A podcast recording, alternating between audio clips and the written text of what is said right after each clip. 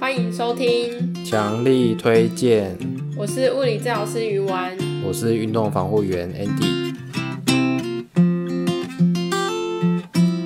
我有点期待今天的主题，怎么说嘞？我是我最喜欢的一个系列就是我看不下这些标题了。嗯，因为尤其我们最近看到一篇文章啊，它上面标题就写说全身最脆弱的关节之一，竟然是膝盖，而且这篇文章它有快九万次的浏览数，我觉得真的太可怕 了。 对，太好笑了 吧？所以今天我们的主题是我看不下这些标题了的膝盖盖篇篇。 如果呢还没有看过我们前一集我看不下这些标题的腰椎篇，你一定要去看，你一定要去听。对，听我们怎么表他们，对，我因为每次我们看完这些东西都觉得很好笑。太好笑了，大家不会觉得很好笑吗？哎、还我他们他们都是看了之后都会被吓到，像我上一集讲的，因为他们的标题都会写的很耸动，哦，然后都会写说医师说或者是专家铺，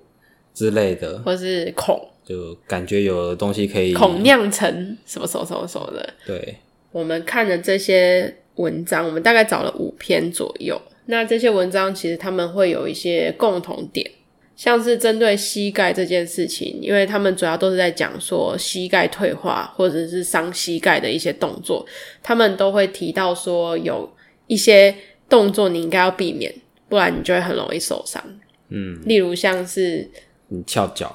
对或是可能你下楼梯啊、跪啊、跑步啊，蹲啊，，对，他会这些，他他们都会说，因为你做这些动作，会让你的膝盖承受好几倍体重的重量。对，可能四倍、八倍之类的重量，对，所以你应该要避免这些。对，然后呢，所以他们就会演变出很多标题，譬如说，呃，三个 NG 动作会让你膝盖受伤，之类的，或者是最伤膝盖的三个动作，你应该要避免。对哦，生活中这三个动作超级伤膝，承受重量高达体重八倍，对啊，然后每次看到这个标题，大家都会吓感死，对，就会很很很很恐慌。对，然后是不是就不应该跑步了，不应该蹲下来，不应该就做一些膝盖会弯的动作了？ 那就躺着就好啦。没错，好，对啊，所以我们其实今天就是要来讲说，到底我们走路、跑步、上下楼梯、蹲这些东西，是不是就是真的会很伤膝盖？对， 是不到底是讲的像他们那样那么夸张？嗯，到底哪些是真的，哪些是假的？嗯，我们就一起跟大家解释一下。好，好，那为什么他会觉得说膝盖是最脆弱的关节呢？其实我我看到这个我觉得很好笑， 最脆弱的关节来走路干嘛？那手指头算什么？对吧、我觉得脖子比较脆弱吧。对呀、 我们看到这个标题觉得很好笑的是，因为呢，那个膝盖的关节啊，大家都知道是在连接我们大腿跟小腿嘛，对不对？对，跟我们的大腿前侧的肌肉是连在一块的，最大块肌肉就是我们股四头肌嘛。对，嗯，然后呢，人家是堪称股四头肌这这个肌肌肉是我们人人的第二颗心脏。嗯，因为它肌肉量是非常大的。嗯，然后我们在所有的行走啊、跑步啊、上下楼梯，反正就是下肢的活动当中，它是扮演一个很重要的角色的。对，呃，如果它是最脆弱的关节，那它又跟股四头肌连连接在一起，那它这样子不是天生很不足吗？ 还有哎七伤拳啊， 伤人又伤己。对，哦还是他是解释说是用，因为是最脆弱嘛，所以你要用最大块肌肉去保护它。哦，听起来好像有点道理哦。 但是它它是直接承重我们的体重了。当初在打造我们的这个结构的时候，就不可能是这样子啊。嗯，对，所以呃，膝盖的话不会是最脆弱的。对，绝对不是说它是最强壮的还差不多，它算啊，它算是啊，算是对啊。嗯嗯，好，那我们再解释一下，通常是最脆弱的地方是哪里？通常这些文章他们指最脆弱的地方是半月板，因为他们都会写说，因为你做这些动作会伤膝盖，那你的软骨就会磨损，就会变退化性关节炎，嗯，嗯，所以半月板这个东西到底脆不脆弱呢？半月板吗？对，它其实很强壮欸诶、好，其实这些标题它上面写说什么，有些动作会承受体重的，比如说四倍、八倍的重量，嗯，这些是真的，嗯嗯嗯嗯，而且就没是错用那个软骨，就是半月板去承受的。对，因为这些都是在实验室里面做一些力学相关的一力学些的检测，对，然后它可能是把一些侦测的仪器真的是放在半月板上面去测的。对，这个是真的。嗯，比如说我们学生物力学的时候啊，第一个举的例子就是肱二头肌。嗯嗯嗯，比如说你的手掌上面拿一颗一公斤的铁球，嗯，那你的手肘弯曲九十度的时候，嗯，你的肱二头肌会承受铁球的七倍的重量。嗯嗯嗯嗯嗯，嗯，对啊，这个是真的。所以膝盖它会承受体重的八倍，甚至更多倍，哦我觉得都非常有可能。对。但是承受这么多倍，那又如何呢？它很就是强壮哦。嗯，会怎么样吗？对，我们再多了解一下软骨这个东西好了。好，好，它是一个纤维的软骨，对。然后它是长在我们的大腿骨跟小腿骨的中间。中间对它有两，算是两片吗？呃，如果是在小腿骨的那个平台的话，它是两个 C 字形的软骨。一个内侧，一个外侧半月板。那如果是在那个大腿骨的话，其实它的尾端其实也是有那个软骨的结构的。对，嗯，然后你前面那颗小小的髌骨，它内侧也是有软骨结构的。对，所以其实膝盖啊，它是由三个骨头组成的一个关节腔。嗯，嗯，在做活动的时候，嗯，这些软骨它的最主要的目的就是要来防震，它就是我们的避震器。或者说是一个润滑的东西。对，它也可以提供润滑。那它如何提供润滑呢？我们在走路或者是在跑步的时候啊，我们体重它会去挤压我们的软骨。嗯嗯，你就想象它是一个弹簧床，当它被挤压的时候啊，我们的玻尿酸，我们的我们里面的体液其实会分泌的。嗯，然后它分泌出来的时候，其实是会提供我们的关节润滑的作用的。对，那关节里面本来就会有一些水分。这是正常的。嗯，那当你的关节退化的时候，或者是你的年纪比较大的时候呢，这些水分会变得比较少，嗯，所以会让它变得比较干，而产生僵硬的问题。嗯，但是软骨这个结构，它不会那么容易的被破坏。对，嗯，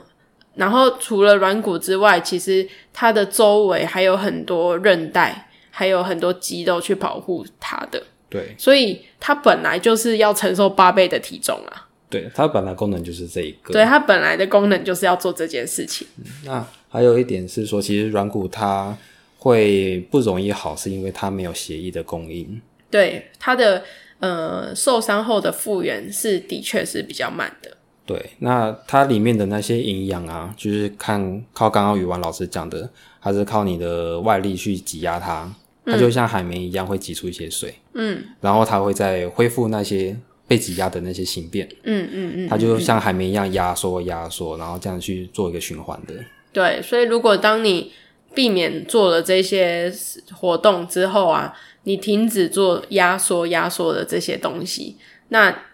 你的软骨其实是不会修复的啦。就一滩死水，对对，没什么循环， 对然后就会不会好。对，没错。所以这些文章啊，他们会呃用一些很极端的方式说，哦，你不能不能跑，不能跳，然后一定避免跪或者是蹲马桶。嗯，其实说实在的，嗯，不要太害怕做这些动作，对啊，因为膝盖本来就是设计做这些动作的。当然，你的膝盖如果越弯的话，髌骨压迫在你的大腿骨上面的这个压迫力是是会比较大，没有错。嗯嗯，但是如果你的肌肉够强壮的话，如果你的呃使用的方式够稳当的话，其实是不会造成太多的伤害的。对。我这边再举一个例子，嗯，就是我在研究所的时候啊，我们研究室做了很多运动科学检测的一些实验，嗯对。然后有一次我们就是跟呃台北当地一个卫生卫生所一起合作，嗯，就我们找了大概三四十位英法族的伯伯奶奶，然后把他们随机分两组，对，那一组是呃上楼梯组，一组是下楼梯组，他们年纪都很大了嘛，一定六十五岁以上。然后刚才说我们找那个健康的啦，没有受伤的，嗯嗯，对。然后一个上楼梯组，一个下楼梯组。那我们的实验室呃实验的第一周，嗯，就请他们连续上楼梯或者是连续下楼梯十层楼。我觉得这个实验蛮严苛的欸诶，对，就是我们那边我 记得好像顶楼是六楼还七楼吧，反正你从一楼走到六楼，你就搭电梯回到一楼，嗯然后再继续走。那第一周就是十层楼，我想问你， 谁会想参加这个实验啊？ 也蛮多人的。欸真假的？我觉得卫生局很厉害，卫生所很厉害，不是啊，我为什么要参加一个实验来走楼梯啊 可？是他们很开心呢。真假对啊，的？他们来交朋友很开心呢。天哪！好，那题外话。好好，那这个实验我们第一次就是前后测的时候，我们是做十二周。对，刚刚讲第一周是十层楼嘛，呃第二周二十层，呃第三周三十层，呃，第四周四十层，所 以越来越多，我们到第十二周的时候，他们可以爬一零一。太强了 吧？对，就是这样。那我们没有规定他们速度啊，就是他们量力而为，然后走完那个层数就 OK 了。所以到最后面的时候，我们要等他们，可能要等个一两个小时都有可能。对，不不，这不是重点好，啊，重点是说我们做完这个实验之后啊，嗯，他们膝盖还是很健康，我们有点他那个自觉量表都不会没有疼痛，没有不舒服，你说上楼梯的跟下楼梯的都是这样吗都是这样子。 ？OK，对，而且他们肌力还变好了。肌力还变好了。对， 当然，哎、爬一零一，哎，对啊，对啊，对啊，然后我们有测，比如说他们糖化血色素之类的那些生理的指标，那有些有变好，那有些是差不多，嗯对，没有变坏的， ，OK。 对，所以，如果以以我们找到这些文章说不能走楼梯的、啊，那完全这打个脸实验直接就是掰掉了。 对啊，对而且我们那个实验做完之后啊，因为跟卫生所合作嘛，就贝贝他们奶奶都很开心，我们嗯还上了新闻，哦，真假的？ 对，那个新闻还留在家里。好，所以大家听完这个故事之后，还会觉得上楼梯、下楼梯很可怕吗？如果你是冲刺的话，可能有风险啊。对，但是如果你慢慢走的话，其实不会怎么样啦。对，对啊，因为就我们是我们其实有在看一些文献啦，嗯那我们得出的结论或者是一些讨论啦，是这样子：，只要你上下楼梯啊，你是慢慢走，你不是用冲的，嗯，或你不是一次走两个、三格，对，嗯，你不是这样超过自己的极限这样子去走的其实都 OK。 ，OK。然后第二个是，呃，你的运动强度是渐进的增加，而不是一次就是，一百二十层楼，哎、对对哎、对对对对对，对啊，你就是十层十层这样慢慢往上加的，没错，那你的肌肉会去适应，那它就会肌力增加。嗯，嗯，很有趣吧？真的真的，所以就是不要害怕，呃，让膝盖活动这件事情。我发现其实很多就是台湾的跟，因为我有找到一些大陆的，他们也是都会讲说。应该要避免什么活动，什么活动，嗯，就是对于膝盖受伤还有膝盖退化这个议题啊，很多这种给素人看的这些专栏，他们都会讲说，你应该不要做什么动作，你应该要避免什么动作。嗯，然后我后来有去查国外的，就是关于就是也是写给素人的文章哦，他们都是在讲说，呃，你应该要减重， 对，然后你应该要做什么动作才对，嗯而不是叫你不要做动作。所以其实真的可能是文化上嘛，差蛮多的。对一个是观念，东方他会叫你说你你停止，你要休息了，你都不要动。对你都不要动哦。然后呢，西方就会说有哪些可以做这样子，嗯，对，就是我觉得蛮有趣的，嗯嗯嗯嗯，，博取眼球的方式不一样。可能吧，可能他觉得点阅率这样比较高，对啊，不过台湾的的确的确是这样子啊。真的，你越不动，然后比如说运动训练来讲好了，打针运动训练你要选哪一个？大部分都会选打针啊打针，还是打针啊，因对啊为速效啊，对啊，速效又不用流汗，大家很爱打针哎、真的真的超级爱打针。好。好，然后我们我们接下来讲我们看到的第二个议题啦，就是我们刚刚有讲到说这些文章啊，他们都把动作跟膝盖退化当做是一个有关联的东西。譬如说，你如果一直蹲，你一直跪着擦地板，或者是你去种田，嗯，或者是呃跑步，是不是就是很容易膝盖退化？嗯嗯，那我们有去找一些呃我们的教科书跟一些文献啦，这些文献里面啊，他们有提到蛮多，就是会造成膝盖退化的一些风险，潜在的风险。那我们有找到六点，嗯嗯，对。第一个就是年龄，对，年龄它还是算是一个比较我们自己没办法避免的一个坎啊，因为毕竟每个人都会老。对啊，不过我倒是觉得这可能是一个怎么讲，呃，是一个假议题，因为有退化嗯性关节炎的人，他年龄一定是大的啊、所以也年也是龄它真的是一个因子吗？呃，可能在统计上面是，我我查到这这个地方，它是有讲到说，因为年长的人他的修复能力变差，因为哦毕竟我们运动的时候多多少少软骨还是会磨损啊。哦哦哦，对对对，譬如说你今天去打了两个小时的网球，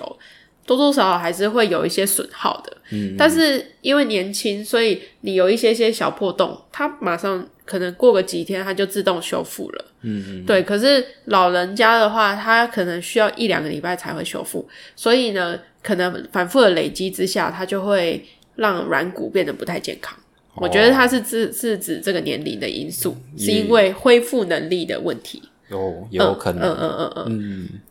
那第二个啦，就是体重。体重，对，体重其实是大家都在探讨的，就是过重的人一定，因为你你的膝盖就是负荷的比别人多嘛，尤其是对于那种短时间内增重太多的人，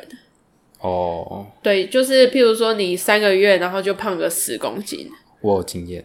好，好，我在当兵等的时 等候，等一下，等一下，等一下，等一下，好，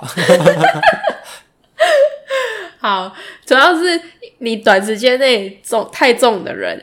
你的膝盖还有你的其他肌肉素质还没办法跟上你的体重的时候，很容易就会让膝盖有产生压迫，进一步让它受伤的风险啦。对，对对对，所以在国外当中，因为国外的肥胖人比较多，所以他们都会希望说，哎，你有退化性关节炎的人一定要减重。嗯嗯嗯，好，艾迪亚老师太重的故事，对，我在当兵的时候吃太爽了，然后就短时间之内我就胖了十公斤，然嗯，后在胖十公斤之后啊，然后我去走楼梯，我真的觉得我膝盖压力很大，然后就开玩笑，但是我真的这样感觉到，有谁当兵的时候过太爽，还可以这样胖的？哦，就实体大衣啊，真的是去煎锅贴吗？对我没有拿过枪，哦、对，快点来泡我，反正 Andy 老师你，你那时候是在左营左营国家训练中心当兵嘛？对，我在国家训练中心那边当兵，然后被老师笑啊，老师都笑我说你吃的跟选手一样好，啊，动的跟一般人差不多，然后就肥了啊、对啊，就肥了。真的，我那很多学弟去当兵之后都是变超肥，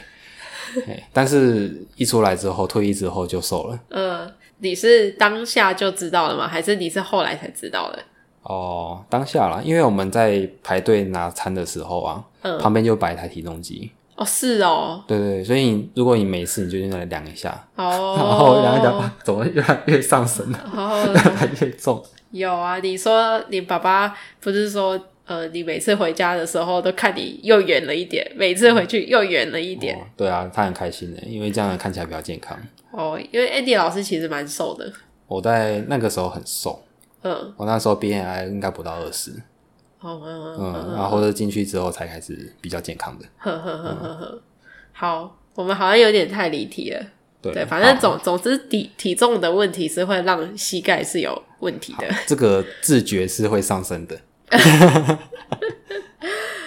如果你的体重持续再继续上升的话，的确会造成伤害啦。嗯嗯嗯，好，然后我们第三个点就是关节的创伤。嗯，车祸，因为你你曾经有大力的撞击过，所以关节的位置不太好。嗯那或者是撞击的当下就让你的软骨是有受伤的，对，那有一点点小创伤，其实也是很容易会让你后续的膝盖是容易磨损的。嗯嗯然后再来的话，就是可能有些人工作的需求，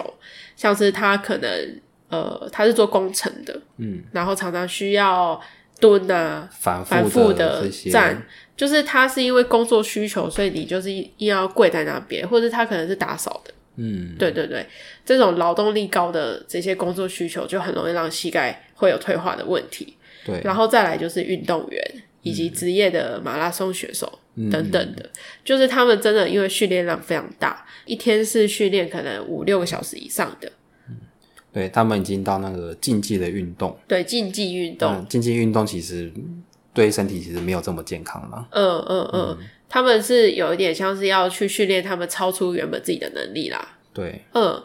去达到人体的一个相对的极限极嘛，限，对，那这样子风险一定是比较高。嗯，那我我是在想说，就是我们看到这些文章，他叫你不要跑，不要不要上下楼梯，不要跪，他可能就跟这个第三个关节创伤，就是因为你的你的活动导致的呃受伤比较有关系。嗯，应该说他们这些文章他写的太偏激的是，你不会只是因为跪一次、两次，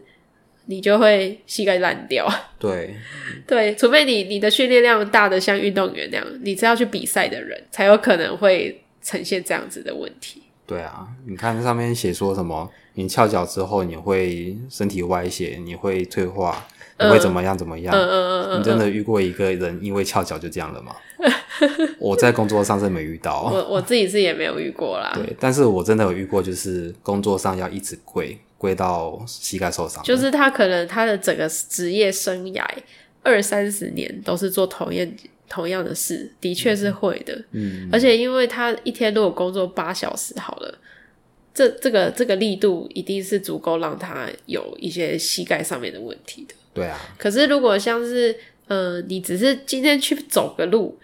一两个小时，或是去爬个山，有一些楼梯，你要上下楼梯，这个这个强度是不会让膝盖退化的。啊，不然有些人家里住透天怎么办？那那就惨了啊！在一楼客厅打地铺，不没有能上啊楼睡就觉。用就是用绳子拉上去。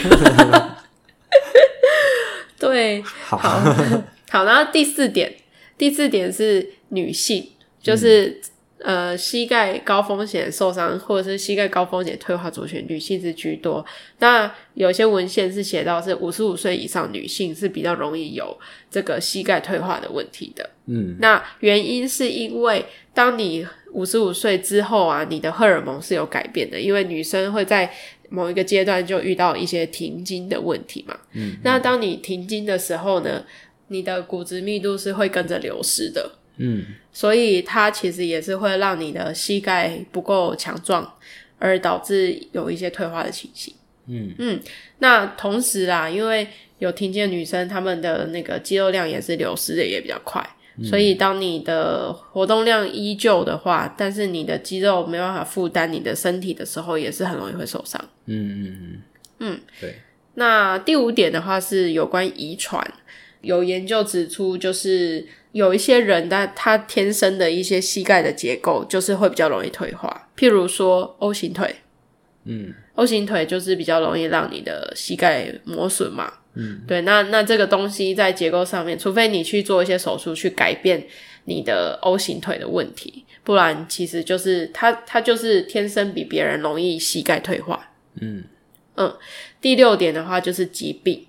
呃，这些疾病可能就是包含一些比较偏内科疾病，像是你有一些类风湿、免疫系的问题，嗯，那你你有类风湿，那没办法，你的关节就是处在于发炎的状态。对啊，对，那当你呃你的组织一直发炎的时候，其实它的循环、血液循环跟修复也是会比较慢的。嗯，嗯，而且会容易变形。没错，会容易变形，然后会很容易会有疼痛的问题。对，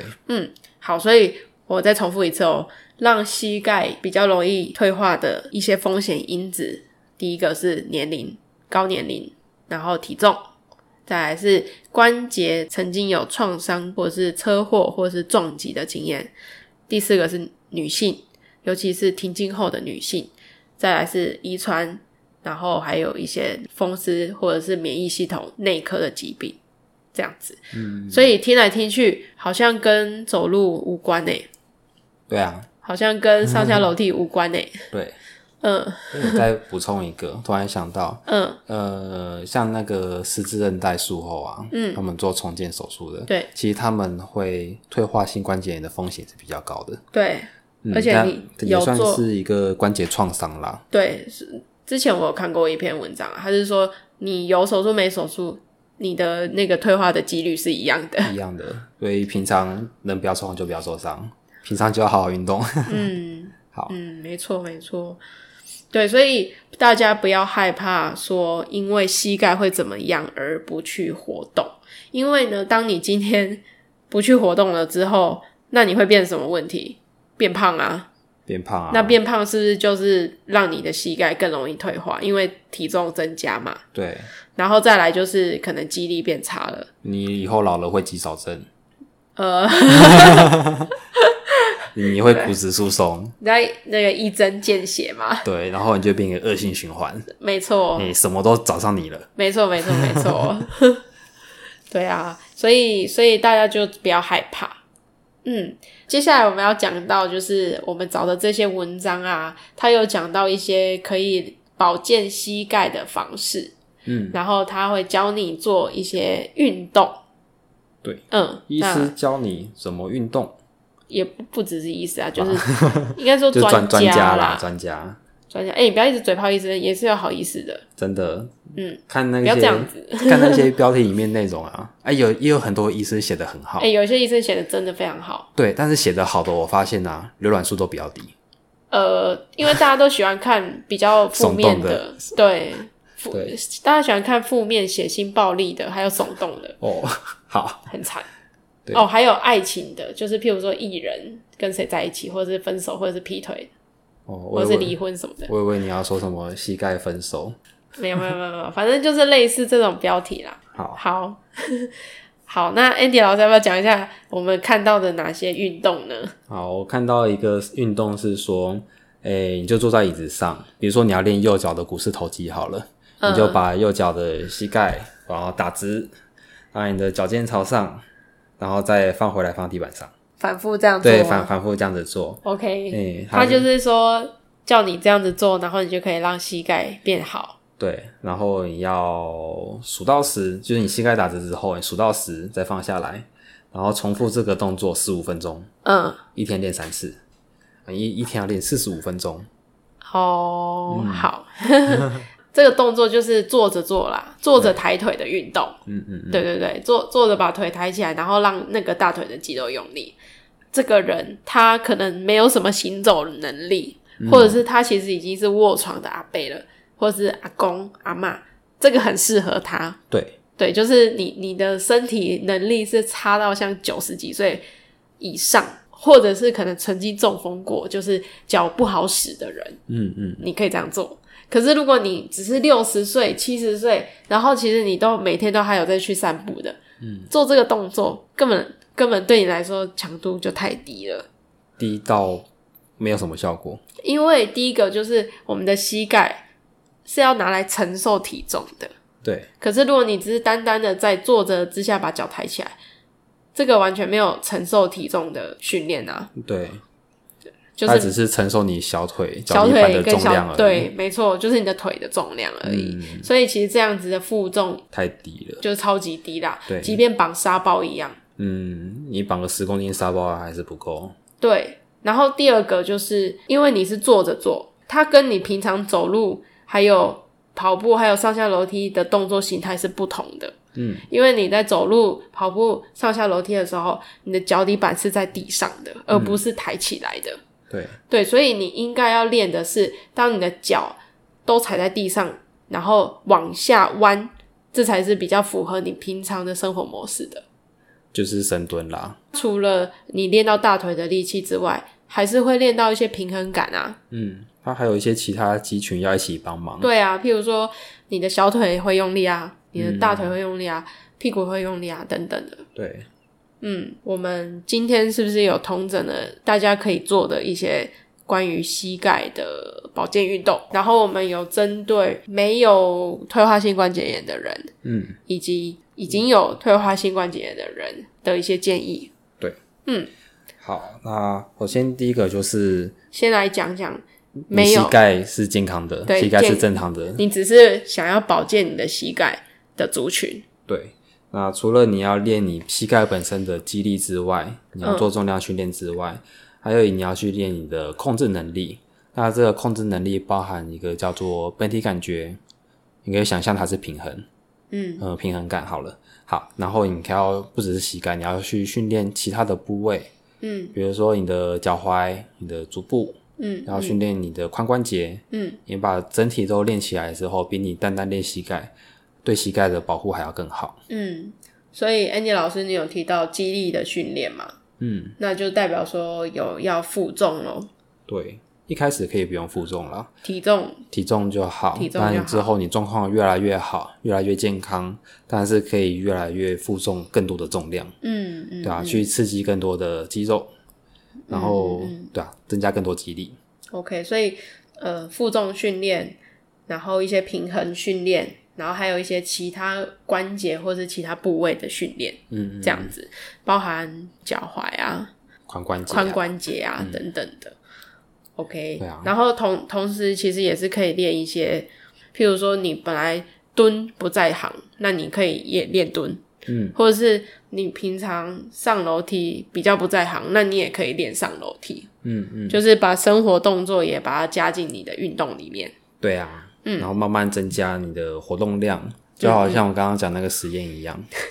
慢慢的增加，你还是会进步。说，哎，你说呃，一个礼拜增加十层楼十是三吧？楼，哦，好好好，好，那个不一定适合每个人哦。那个夏天不要做、 哦，会太很热。。太哦，对，楼梯间没有冷恐气。怖了。好，那如果是针对其实已经有退化性关节炎的人，那他们应该要怎么做会比较好呢？嗯，首先第一个就是在不痛的情况之下，尽量的训练。譬如说，如果今天这个人啊，他走路二十分钟之后，他的膝盖就会开始不舒服了，那你可以先让他只走十五分钟，在他还没有开始出现症状之前，你就先停止，嗯，这样子、可能让他多休息，少量多餐这样子。不要让它超过极限，没错，没错。那第二个的话是，要帮膝盖减压，嗯嗯嗯或者是用一些辅具，嗯，比如说拿拐杖、嗯或是呼吸啊、登山杖，等等的啦。还有减减肥，哎、对，嗯哎、减压。 其实我我觉得膝盖退化的人要减肥真的很辛苦，我觉得只能靠饮食、哎，可能大部分啊可能或者是他在水中游泳之类的吧。哦，可是现在疫情应该没有人敢游泳。哦，现在有比较好了啦。嗯，反正真的，你不要等到你退化之后才在才在开始，就是要解决你的问题。嗯通常会很辛苦哦通常对你，你要在还没开发生之前就先预防这件事情，其实是最好的。就跟你买保险一样啊，大家都会买保险，但你当然不是发生事情之后才花钱去处理嘛，对对啊，那运动也是一样啊，你要先存你的肌力，哎、我觉得你这句话讲的很好、哎就，嗯我觉得这是你接的金句、哎、哦，懂吗？哎老师，好， 好像我平常会讲干话一样，你平常真的是不是讲干话？好好。你平常运动存肌力就是跟买保险一样的意思，对对对啊，可可是你退化之后，你还是要存肌力哦，不是说退化你就放弃它。嗯嗯，嗯，那我们刚刚有提到啦，就是水上的活动，水上活动你可以借由那个水的浮力减少你的体重，然后水其实它你还可以当做是阻力，嗯所以如果你你你今天在水中快走，它会比你在那个陆地上快走还要来的轻松，可是你兴奋能力不一定比较轻松，对，心肺能力不一定比较轻对松，对膝盖来讲很轻松，然后往前跨的时候也会有阻力的感觉，这样子，嗯所以它是一个助力，也是一个阻力，嗯嗯嗯，然后再来的话，就是要练习还是有承重的能力。不因为然你生活的功能就会受到影响。对，就是保有你的生活的功能，然后再看看能不能再增加你的生活自理能力啦。对，嗯我再稍微重复一下好了。第一个就是针对已经退化的人啊，在不痛的状况之下去做运动嘛。然后第二个的话就是你用一些辅具或者是用一些道具来减减轻你膝盖负担。然后第三个的话就是你可以选择水上的活动去减少你的膝盖的受压力。嗯，然后最后的话呢，就是还是要练习一些生活当中的动作，机能性的动作。譬如说，你今天可能是呃住在公寓，可是你出家门之后就会有两三阶楼梯，还是得走，嗯，是没有斜坡的。那你你就就可以练习那两三阶楼梯这样子。嗯对，好，所以我们其实今天讲很多诶、欸嗯，就是关于膝盖受伤以及退化这件事情，就是我们找到的这些文章啊，他们都是讲的比较夸张，嗯就是说，当你做了蹲，当你做了跑，当你做了这些上下楼梯的动作，就会让你很容易膝盖退退化受伤，所以你不应该做。嗯嗯，可是其实这样是不对不的，对的，因为反而你越不做，你就越不会做了。对，嗯，然后如果套 Andy 老师刚刚讲的那个保险的概念啊，就是你在存你的健康啊，对啊，你就在花这些没有写啦，但是你花了很多 汗， 它是有意义的。还有累吗？累就不一定， 看老师 多狠，没有啊，心心心累，累，对， 我的心在哭啊。好，对，这些是值得的。对，嗯，只要你有持续的在运动，嗯，嗯，你就会得到这些效果。没错，没错，没错。好，所以大家不要被这些标题所骗了，对他啊，他们有一些是对的啦。他就把对的跟错的包在里面，让你看起来好像是真的会这样子。嗯嗯嗯嗯，嗯，好，那今天最后啊，还想分享一个观点，嗯，就是针对膝盖这个东西呀、啊不是膝盖这个东西，软骨这个东西呀、嗯，它这个东西的特色就是它很耐磨，嗯，但是它不耐撞，嗯，对，你就平常走路啊那些都是它会摩擦，就是它有润滑功能嘛，对所以它很耐磨的，对对对，对，但是它很怕撞，就是你长期的撞击它，嗯它会比较容易受伤。嗯嗯嗯对啊，那其实我们在做训练的时候也是这样子，就是比如说你在做一些跑，所以所以做一些跳的动作的时候，嗯，如它果是比较属于撞击类的，哎、不是哦，不是吗？应该这样讲，如果你肌力是够的话，嗯，你会做个一个很好的缓冲，那它是用磨的， OK，嗯、那如果你肌力不够，比如说你就会蹦蹦蹦这样去跳，呃那它就是用撞的， OK OK，所以缓冲你要靠肌肉帮忙啊。对啊，那这个就要练了， OK OK OK，、